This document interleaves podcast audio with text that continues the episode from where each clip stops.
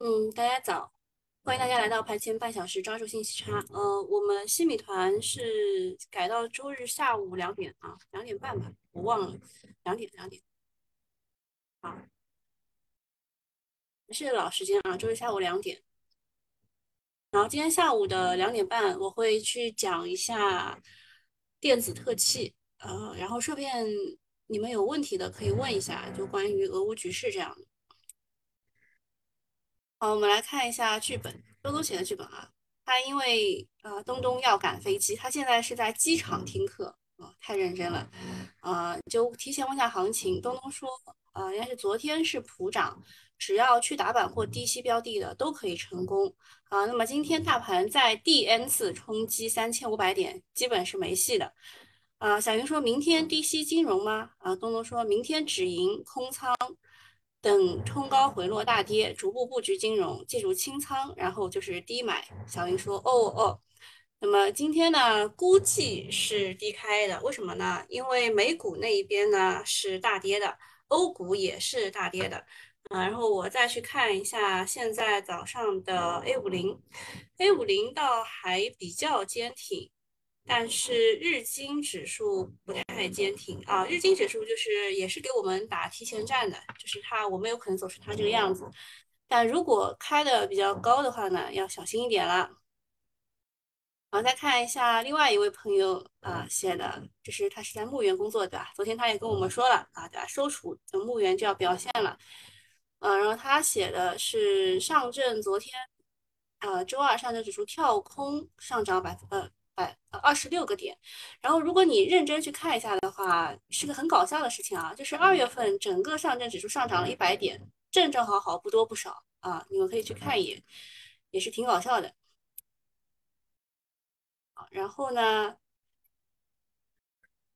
啊，尾盘啊拉尾盘缺乏进攻攻击性，跳空缺口会在三天内回补，哎，其实。这个缺口理论也是这么说的啊，缺口必补啊，三天补的话就证明比较弱了啊，但是整体的格局依旧是没有变的啊，他也是认为会冲三千五的，呃，昨天拉尾盘主要还是以金融三驾马车为主的拉升，然后创业板这边收了一个假阴线，涨了四个点，基本是平盘，但是反弹趋势依旧还是在的。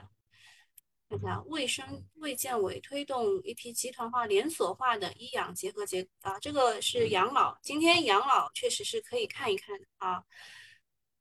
嗯，昨天就是题材比较少嘛，所以也没有找到什么东西可以写啊，所以昨天写的头条是养老。嗯，然后今天由于北极熊和乌鸦谈判没有达成共识，这你们应该都知道指代的是谁，对吧？啊，中国就是兔子，嗯，然后外围大跌，所以今天上证和创业板会短线压回，这个压回是短线介入的机会，记住压回一定要买买买。嗯，大部分同意啊，大部分同意。然后操作上高开或者平开上冲，短线先卖，然后拉回来盘中发绿的时候，甚至尾盘发绿的时候可以补仓再买。嗯。基本上同意啊，你们写的剧本都很好。然后讲一下俄罗斯吧，俄罗斯继续在乌开展特别军事行动，直至实现既定目标。俄罗斯的既定目标是让乌克兰去军事化，其实就是不让他们有这个怎么说呢？武装啊，武装。啊，当地时间三月一日，俄俄罗斯国防部长表示。俄军将继续在乌克兰开展特别军事行动，直至实现既定目标。据法新社的报道，乌克兰总统泽连斯基称，保卫首都基辅是当务之急啊！但是他自己都逃走了，是吧？我昨天还看了一下，就是乌克兰人民他们自己解释为什么会选择一个呃喜剧演员去当总统。呃，之前呢，就是泽连斯基他自己。主演了一部剧啊，他在这个剧当中是呃，好像是一个什么中学老师还是什么的。然后呢，他就是就是当上了总统，然后就有一些很搞笑的事情啊。他是喜剧嘛，这个是喜剧啊啊。然后后来呢啊，由于由于那个乌克兰当中有很多，就是反正就是呃，只有差和再差，所以泽连斯基是一个比较差的选项啊。但是另外一个选项更差，所以他们就当时只能选了他。嗯。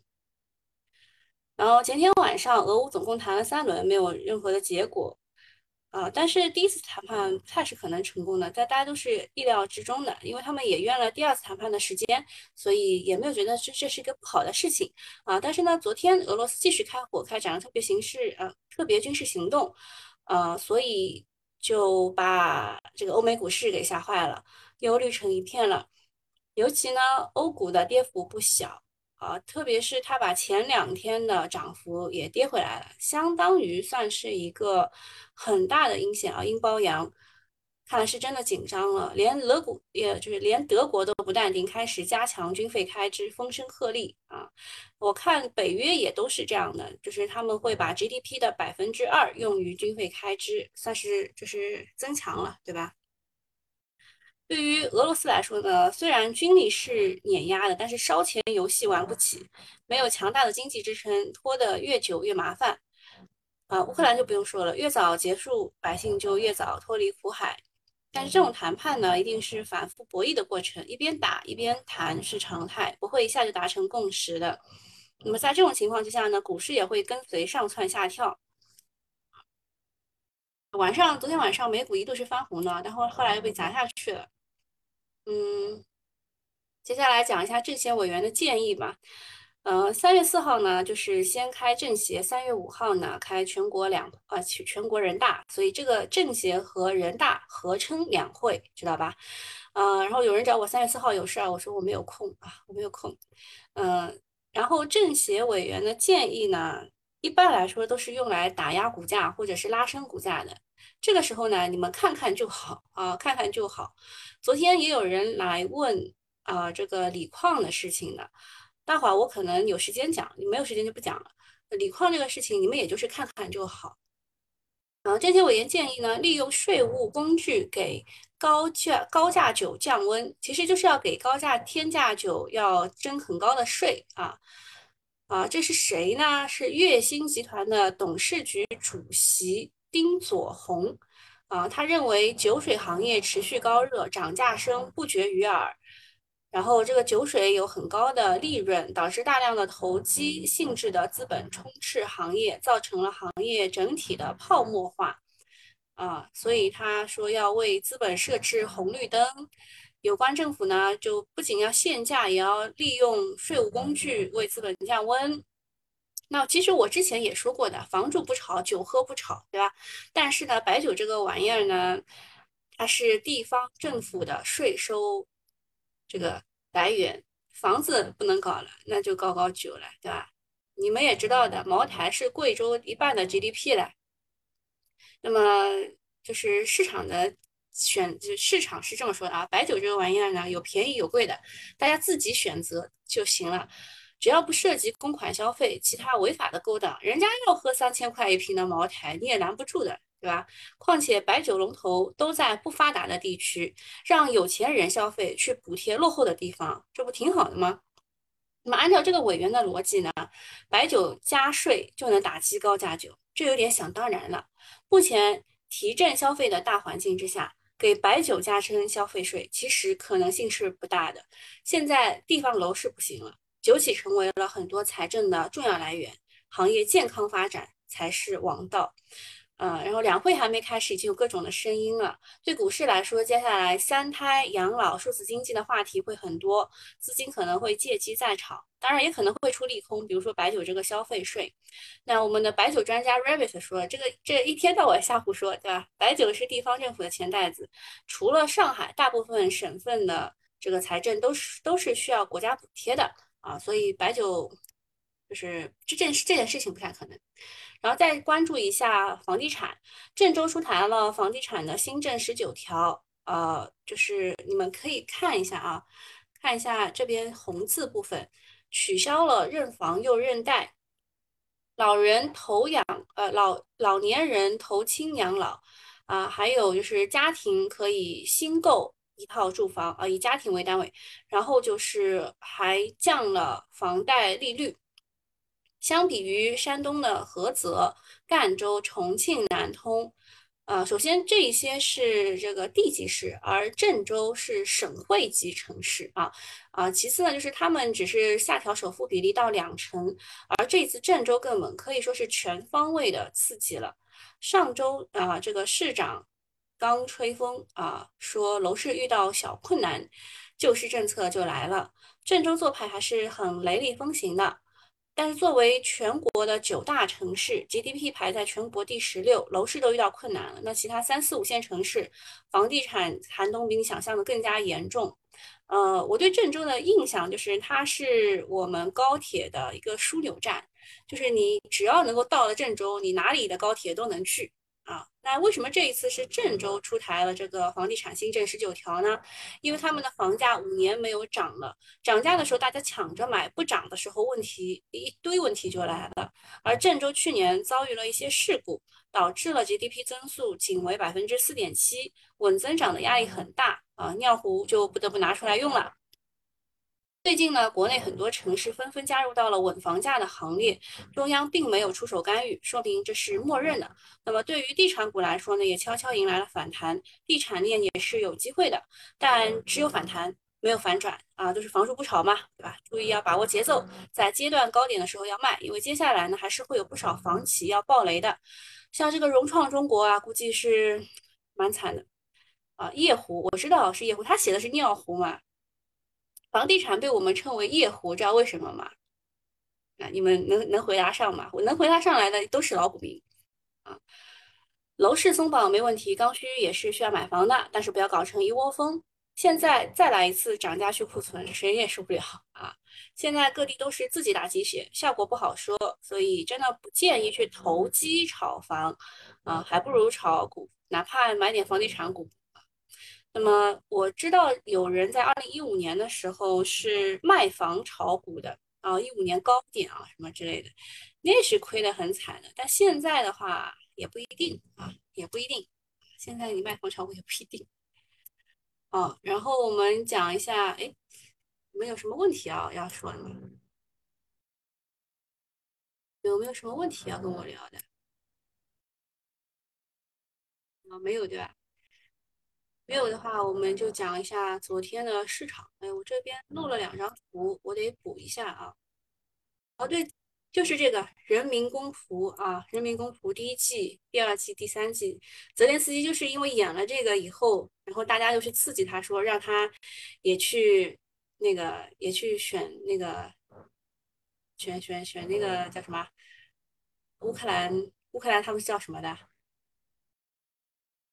然后。送外卖啊！大家现在都去送外卖了。嗯，我我在找我的图啊，我的图呢？它在这儿啊。我有太多的群了。嗯，昨天呢，持续的热门板块是数字经济和光伏。光伏呢，是因为呃，俄罗斯他们是呃燃气大国嘛，油气大国，然后呃。这个俄罗斯的这个这个出口油气的这个受阻或者是什么这个原因啊，对吧？反正就是传统能源啊受阻，然后大家想起了新能源，所以德国呢计划加速风能和太阳能基础设施的扩张，将百分之一百可再生能源这个供电目标提前了十五年，大概是到二零三五年吧。啊，光伏板块早盘强势上涨，但问题是啊，问题是国外的光伏都涨得非常的好。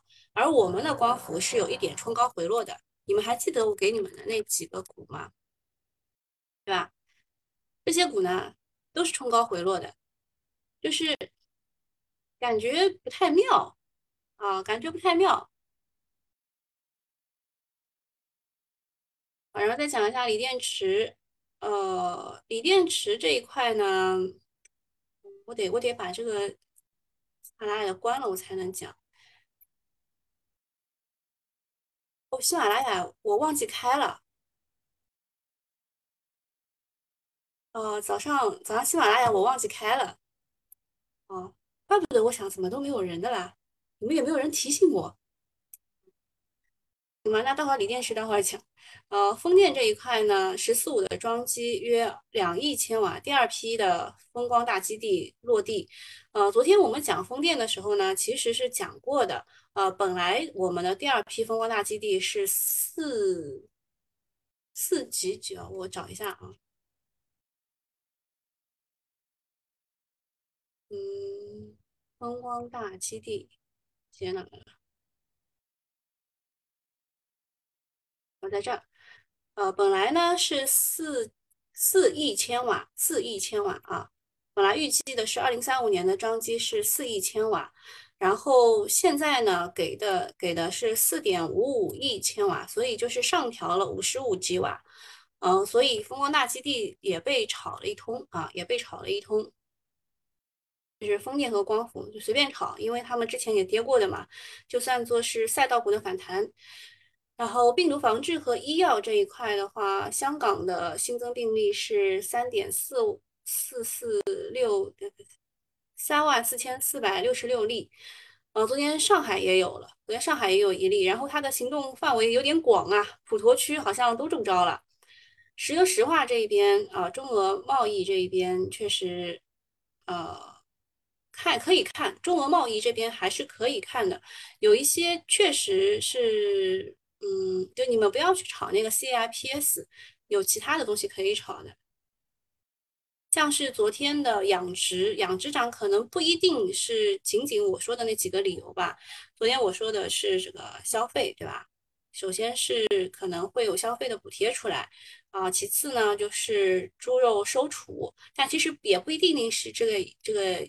那个什么，对吧？就是猪肉收储，呃，还有可能就是比如说这个中俄贸易当中的事情啊。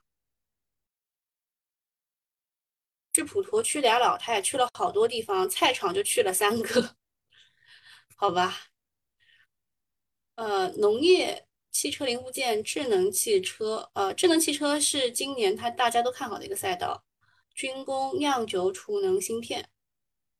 然后再看一下市场的梯队，市场的梯队，昨天美丽云是差两档封涨停，所以它这个呃八板就没有了，对吧？然后现在市场就在四板，就是今天只有四进五、三进四这样的一个组合，我觉得就是可能情绪会比较弱一点啊。这是其实其实打板派都是觉得嗯情绪有点弱。